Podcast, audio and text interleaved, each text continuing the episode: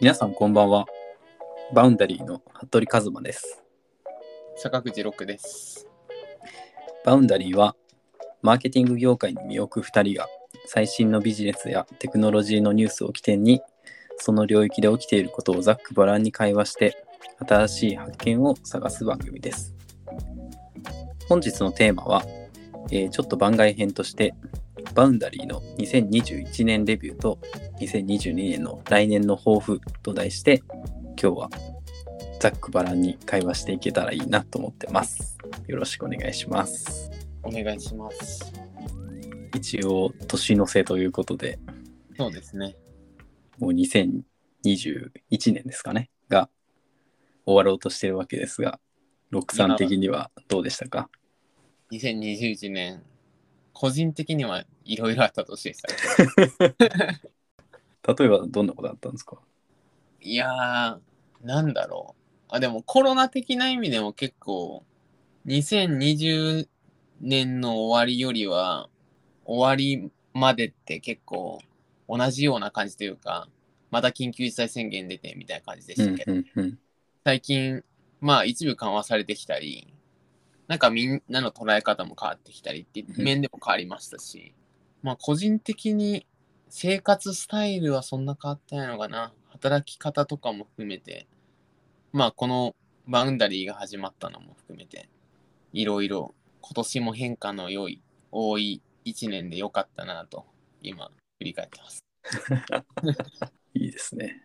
服部さんは？僕もそうですねなんか今年は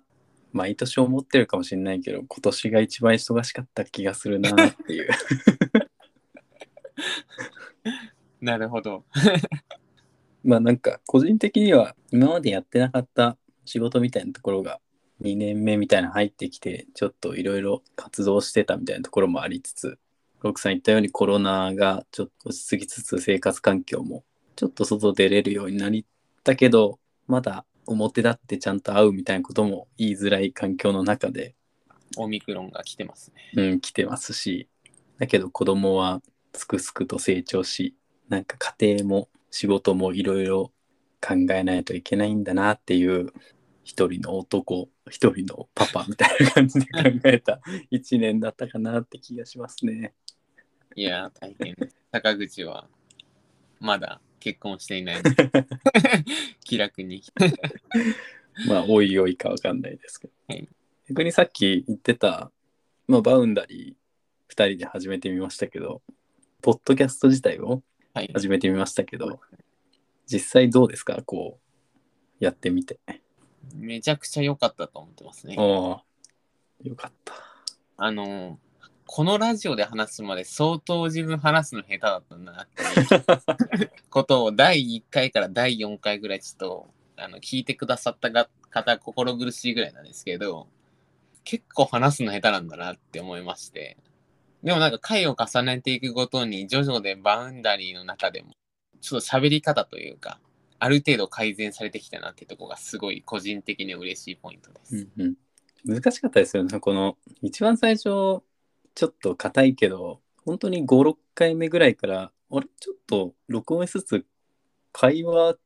できてきてるかなみたいな感じありましたよね。そうですね。本当にシャシャープ1あたり、あれ？どこで質問しかけようみたいな。結構、服部さんに質問して、これ分かるやつかなみたいなのとか考えながら、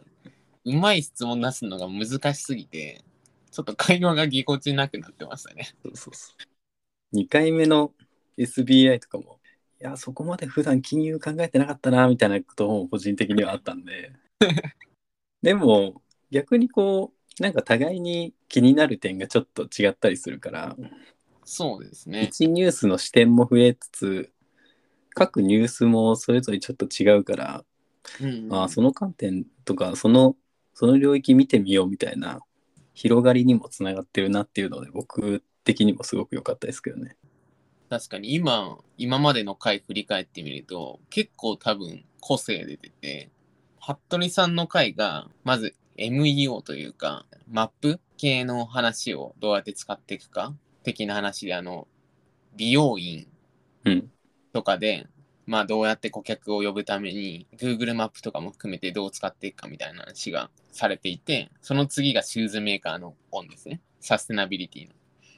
で、その次がハーゲンダッツの感動体験 CX の話で、で、直近の服部さんのやつが Google が考える7つのクラスターの話なんで、なんで結構服部さんあれですね。こう見ると顧客によってますね。いや、本当に。やってみるとそうだなっていう、かつ、一個の概念を。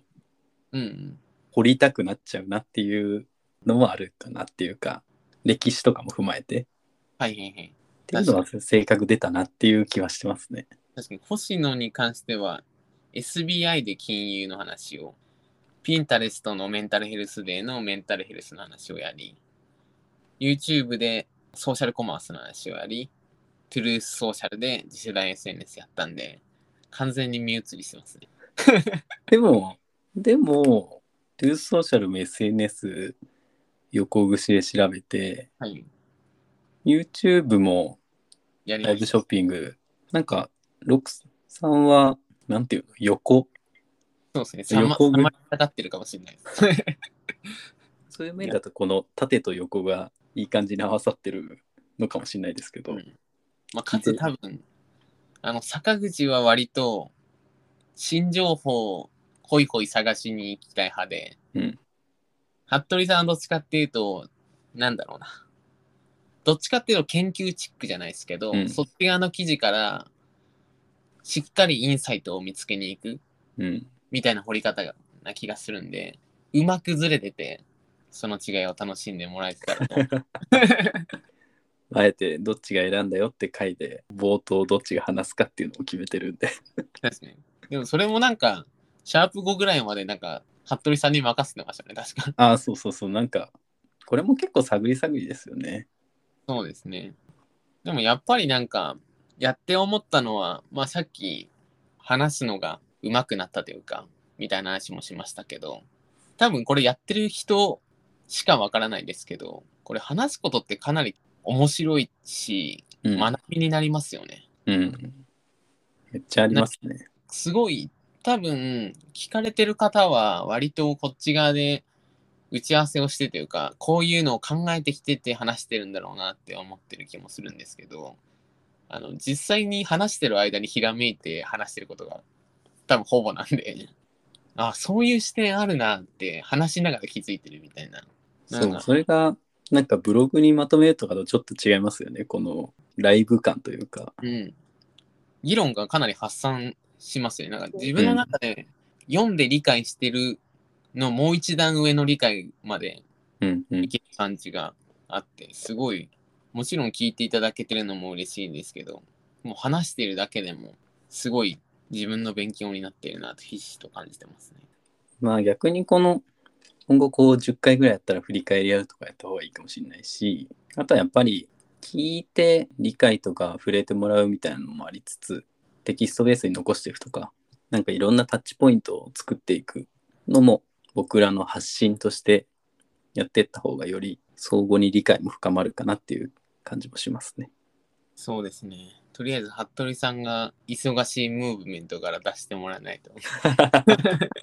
いや、あの中では、まあ、やった方だな。そうですね。結構後半きつかったですもんね。後半。うちの更新でも結構きつかったですね。うん。多分実態、まあ仮にこういうのをやりたい方のためにというか、あの参考までにですけど、なんだかんだ準備2、3時間はかかりますよね。単純な情報だけだと2、3時間ぐらいでいけるんですけど、僕の、まあ、お互いもそうかもしれないけど、そっからうんうん。何を話せるかっていうのを考えるのって、実はなんか3日前ぐらいから考えてないと、ああ、そうですね。あ、これ、こういこれこういった方がいいんだなとか、あ、うんこことこれつながるじゃんみたいなのがう、ん。納得感持って話さないとうん。いけないな、いけないなっていうか、そういう思いでやりたいなっていう感じはしてますね。いや、わかります。いや、かつなんか若干り、高口の場合、隣接領域で曖昧なところがあると、いや、曖昧なまま行くとちょっと間違った情報を与えちゃうのは危険なんで、うん。っていうのを考えると、なんか、ャープ8とか9とかそこら辺であったと思うんですけど、アメリカの話でトゥルースソーシャルの話とかするときに、アメリカの政治とかの話になってきて、そこら辺かってなると、まあ勉強することが多いじゃないですか。うん、本当に。でいざ話すってなると、なんかそこら辺、あーまあこんな感じですね。若干ちょっと逃げてたりもするんですけど、うん、そこがね、結構難しかったりしますよね。まあ、あとはこのそのソーシャルとかも今後やってみたいやつもあるし。そうですね。あと、この場を借りてちょっと一個だけ、この前のやつの訂正を一部したくて、事前の確認というか、が及ばなかったところなんですけど、トゥルースソーシャルの時に、確か、トゥルースソーシャルの一個訴訟みたいのを抱えてて、オープンソースの SNS のマストドンってやつを使っていて、なんか問題になってるみたいなだと思うんですけど、まあ、オープンソース自体商用化が無理みたいな話をししたんですけど、オープンソース自体の商用化は OK で、単純にとかも商用化されてデバイスとして出てるわけなので、商用化は OK だけど、なんかオープンソースって配布されるときに規約みたいのがやっぱりあるあるみたいで、うん。その規約に準じて利用しないと、なんか違反とかで訴えられたりするっていう問題だったらしいですっていうのを、今年を情報の間違いなく終わらせるために、それでロックさん、シャープ2の SBI もちょっと補足しといた方がいいんじゃないですか。あれなんかありましたっけ？いや、無事着地したよっていう。ああ、そうですね。12月11日に無事 SBI が TOB 完了しましたね。時間かかりましたね。間かかりましたね。ただ、経過をちょこちょこ見てましたけど、ホワイトナイト、TOB 敵対的賠償を仕掛けたときに、それに反反対してくれる仲間みたいのも新生銀行が見つからず、で、買収阻止案みたいのも、まあ、新生銀行ってもともとお国側の銀行だったこともあり、なんか株主に、えー政府だったり国系のところが入ってるみたいで、まあそこが買収阻止もしない方がいいんじゃないかみたいな話もあって、結局なんか丸く TOB しましたね。うんうんうん。だなんかそんなにニュースにはなってなかったですけど、Yahoo ニュースには載ってたかなと思います。だまあこれから SBI は第4のメガバンクになれるかが問われる感じですかね。うんうんうん懐かしいな、金融の話は。思い出深いっていうほど回やってないですけど、うん。いや、もう思い出深いですよ。僕もそうですね。服部さんはどれ、どの回が一番印象に残ってますか？印象に残ったっていう点だと、いろんな意味も含めてシャープさんのオンかなっていう気がしてて、いや、そう思ってました。っていうのも、内情を話すとじ実際シャープ1とシャープ2ってニュース読んでその場でリアルで話してたみたいな感じじゃないですか。はいはいはい。でも一方で、本当にシャープ3、シャープ4以降って結構準備し始めたっていうのがあって、で、まずそれをやり始めた。でも、さっき言ってたように、調べてみるけど、会話の中での方向を見ながら言うこと考えていったりとか、うん。ある程度のあらすじも決めてるようで決めてないみたいなうん。状況でややり始めてたんで、逆になんか一個の型みたいな、僕らのやり方みたいなところの始まりにもなれたかなっていう気はしてるので、いや、そうですね。あと単純に音が、今も僕メルマガ登録してるんですけど、はい。シューズのサブスクのサイクロンってやつも、うんうん。最近クラウドネオかな？とかでもう本当に新しいサステナブルなサブスクの靴作ってたりもしてたんで、はい。なんかどんどん進化してるなっていう気もしますし、それで言うと2022年は本当にいろんなキーワードあるかもしれないですけど、そういうサステナブルとか SDGs みたいなところも結構意識していかないといけないなって思う中でのなんか一個の視点にはなったかなって気はしてますね。なんか、ちゃうんですけど、うん SDGs ってワードがこんなに広まってんの日本ぐらいっぽいですね。あそうなんですね。ん？サステナビリティだっけな？どっちだっけな？なんか結構そこら辺のキーワードっていっぱいあるじゃないですか。うん。で日本がやけに広まってないのはサーキュラーエコノミーで。うんうんうん。なんか日本って SDGs って結構いろんなところで聞くじゃないですか、最近。なんですけど、サーキュラーエコノミーは聞かなかったり。っていうのは、日本って昔、リユース、リデュース、リユースみたいなのがあったんで、循環型経済みたいなことの前版というかみたいなのをやってたりしたんで、循環型経済のサーキュラーエコノミーっていうのが馴染みづらくて、なんかそこら辺の話があのうまく伝わってなかったりみたいのがあるみたいな話を、話をというかレポートを最近見て、うん。まあ、確かになんかサステナビリティと SDGs ってなんか同じ文脈で言われてるけど、国によって違うなって思いましたっていう、ちょっとどうでもいい話。いや、なんか日本の文脈だとそれをマーケティング活動にも使うし、それに合わせて日本の雰囲気も作っていくしっていう、なんかそれをきっかけにしやすかったっていうワードなのかなっていう感じもしてますけどね。そうですね。なんかいろんなところで、池袋のラシーヌトゥファームトゥパークとかにもなんか SDGs トラックみたいなのあった気がしますし、へえ。世田谷線にもなんか SDGs 車両ありますあ、ありますね。あの17色の円よく見るなっていうのはあります。あとは今後伸びてきそうだと、6回目で話したライブコマースあたりは来年もホットですかね。そうですね。ライブコマースもですし、ペイメントはホットなんじゃないですか？っていう気がしますね。いや、去年バイナンペイレーターとかめちゃめちゃ盛り上がりましたもんね。去年。今あ、年去年じゃない、今年ですけど。2022年いっちゃってましたよ。でも、ま、今年の4、5、6月とかもバイナンペイレーターの話ばっかでしたもんね。本当に。本当にあの4文字 BN、PL、完全に後半 NFT がかっさらっていきましたけど。まあ本当ですね。実際そのバイナンペイレーターなんてアファームだとかいろんなそこら辺も掘っていきたいですけどね。アファーム、クラーナ、ジップ、アフターペイ。まあ、うんアフターペイはブロックに買収されましたけど、買収されてますけど。いや、そこら辺掘りたいですね。なんか最近、あそこら辺も、米国のお国の監査かなんか受けてるっぽいですね。ニュースでちらっと見ましたけど。ちょっと何を情報データ取ってるとかいろいろうん提出しろみたいなやつですよね。うん。あ、そうです、そうです、そうです。あれもなんだっけ？来年の3月4月ぐらいだっけな？あ、それ、あそこぐらいまでとか言ってましたね、なんか。うん。まあ、金融は、まあ、もう一度リーマンショックが起こらないために、バイナーペイデータとか、下手すると結構負債を貯めまくって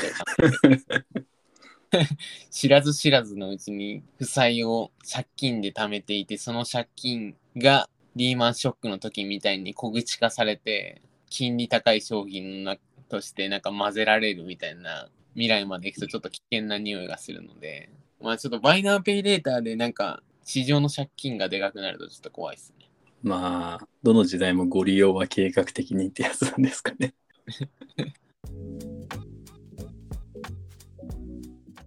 逆に六さん的には来年度なんかやっていきたいこととかありますか？そうですね。来年やりたいテーマ3個言うとすると、宇宙、宇宙バイオ、宇宙バイオ文化かなほう。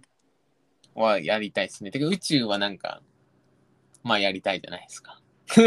まあ、ベゾスさん飛んだりとかしてるんで。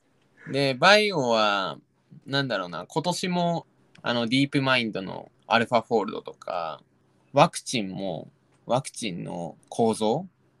とかって、もはや1日とかで作れてたりすするんで、まあそこら辺の領域のバイオへの AI とかの応用とかも知りたいですし、あと文化っていう意味ではなんか、いや、メタバースとかも含めて、国とか集合みたいのが、の形が若干定義されは、再定義され始めてる気がする、うん。じゃあどうやって文化が形成されるんだっけとか、文化ってどうやって持続するんだっけとか、じゃあ文化の中の、中の言語の可能性とか、言語が違うことによってどういう、まあ言語近いと割と文化に通ってきたりもすると思いますし、うんその中で例えばじゃあ日本は日本語っていう言語があるから、どういう他との距離感を作れてたり、それがメリットはどういうのがあって、デメリットどういうのがあってっていう文化の傍観みたいのをちょっと来年はしてみたいな。なんか民族学的なやつと含めてって思ってます、なんとなく。うんうん。ちょっと違うかもしれないですけど、先日の TikTok がバイラル化されたフードデリバリーに入はい入るよとか、そういうカルチャーモーメントっていうんですかね。はい。みたいなところで、今までこう、流行り、今までの流行り方とか、それをオフラインに落としてまでどう事業運営するかみたいなうんところの考え方って、すごく変わってきてるなって感じもするし、その裏で今言ったような文化的な背景もどんどん変わってくるなって感じもしてるんで、すごい重要そうですね。そうですね。まあ、TikTok も一つの国として、今、地理的な文化が縦に、縦にあるとしたら、横の軸として、いや、もちろん二次元じゃなくて多分多次元なんで、もっと複雑だと思いますけど、なんか TikTok も一つ、まあ、全世界でというか、TikTok という世界の中で統一しているそういう文化があって、っていう気がするので、なんかそれも含めた講義の意味での文化みたいのは、それ自体がその SNS の時に話したことですけど、まあ結局アルゴリズムだったりが作るその生態系、アーキテクチャみたいのがどうその中で人々の行動を作っていって、それがどう定着してどういう行動を作るのかっていうのに変わってくる変わってくるというか、それ次第でそれぞれの文化圏ができてくると思うので、なんかそこら辺は、まあサービスっていう視点じゃもはやないのかなって個人的に気がするので、あえて講義の文化っていう言葉で言いましたけど、文化としてのエコシステムっていうのはウォッチしていきたいですね。うんうん。服部さんは何か他にもありますか？僕が次、来年やりたいというか、一個は、ちょっとロックさんにも送ったんですけど、はいはいはい。エドテック周りはやっていきたいなって思ってて、ああ、はいはいはい。 atama plus やりますか？日本の。スタディプラスとか。デュオリンゴもやった方がいいかもしれないですね。あ僕もう毎日デュオリンゴやってるんで。まあ、あの、エデュケーションの教育関連って、まあ、さっきの文化に付随しちゃうかもしれないんですけど、うん。やっぱりコロナもあって、なんか自分で学んでいくっていうのは、もちろん翻訳機能とかもついて、語学がいらなくなるのかもみたいな話とかもいろいろあるかもしれないんですけど、やっぱ自分を伸ばすみたいなところって、人間的な本質的にはあるなと思ってるんで、そこがエデュケーションのテクノロジーのところでどういう動きをしていくのかみたいなところは結構追っていきたいなって思ってますし、あとはいろんな諸事情であんまりできてないんですけど、広告周りを語っていけるといいかなっていうのは一個思ってるので、そこはちょっと探りながらやっていきたいなっていうところ。あと、さっきのテキストでノート書きたいみたいなとこもありますし、単純にポッドキャストの可能性みたいなところで言うと、まあ今だとこう話題を深掘りながら話すとか、それに付随して広げながら話すとかみたいなところはありますけど、よく YouTube とかでのなんかやってみたとか、なんか実際にこう、二人の中でワークショップみたいなところを、ポッドキャストでやってみたりとかして、なんて言うんでしょう。示唆の見つけ方とか、うん。考え方みたいなところがアクションとして表現できると、ポッドキャストの配信の幅も広がりそうだなみたいなところは思ってるので、なんかそういうのできていけたらいいなとは思ってますね。なるほど、なるほど。ああと、あとい最後に加えると、頑張って毎週あげるっていう。いや、ちょっと、あの、聞いてる方にはご存じないと思うんですけど、坂口が全く編集ししてなくて、服部さんに頼りきりなので、来年は逆に坂口も編集をするという抱負も付け加えておきます。逆にロクさんは調べすぎてるっていうところ そうですね。今上がったあたりだと、エドテックは個人的に結構気になっていて、エドテックというよりも教育が結構気になっていて、うんこれからの教育どうなんだろうなっていう話をちょっとどっかでしたい気がします。っていうのは、いやもう国語とか歴史とか理科とかまんべんなく学んでて、なんか間に合うっけみたいな。問題もありますし、いや、もっとなんかサービス産業で情報通信の産業が今結構大きい中で言うと、そこって何もほぼ今のところ、まあ情報微妙になると思いますけど、あまりカバーされてないわけで、じゃあそこら辺やんなくていいんだっけみたいな。もっと必修化していかなくていいんだっけみたいな話もあると思いますし、一方でなんか漢字ドリルめちゃめちゃやってる時間意味あるっけみたいな。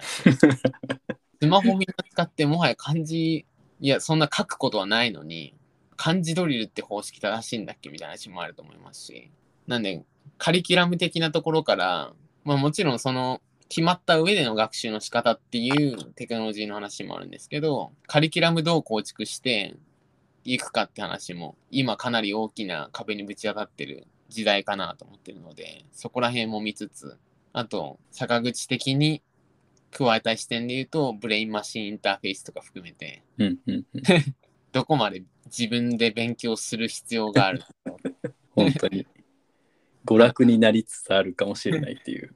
いやありますかね最近ラン Learn to earn っていううん。学んで遊ぶ学んで稼ぐとか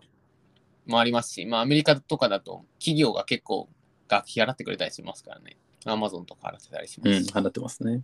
その情報通信のところで言うと、まあこれも来年度に深掘った方がいいのかもしれないですけど、英語みたいな状況になっちゃうなって気がしてて、はいはいはい。日本の教育の英語って、結果的に英語を学ばないといけないようんの割に先生はあんまり英語喋れないとか、発音が日本語英語になってるとか、うんみたいなところで、うん日本人の英語が伸びない状況がある中で、まあもちろんいろんなその改善しようってしてる方はいっぱいいると思うんですけど、それが情報にもなってくると、じゃあテクノロジーが何かわからないとか、うん。SNS、NFT、それこそメタバースとか、単純にコードとか HTML だとか、そこまで触れて語れる人がちゃんと先生になれるのかみたいな。うんうんそこの IT 人材も求められている中で、こう IT を残していく人も足りないんじゃないかみたいなところは、個人的にはうん。心配だし、なんかそういうところ貢献できたらいいなみたいなところはちょっと思ってるんで、うん。なるほど。まあそこで言うと、個人的にはもう学校はただの着火剤になるんじゃないかとうん、思ってますね。あの、あん時間は有限なんで、学校は着火剤として機能して、そっからの、じゃあもっと詳しく自分で調べたり、学習していくためのサービスみたいな外部で提供されて、うん、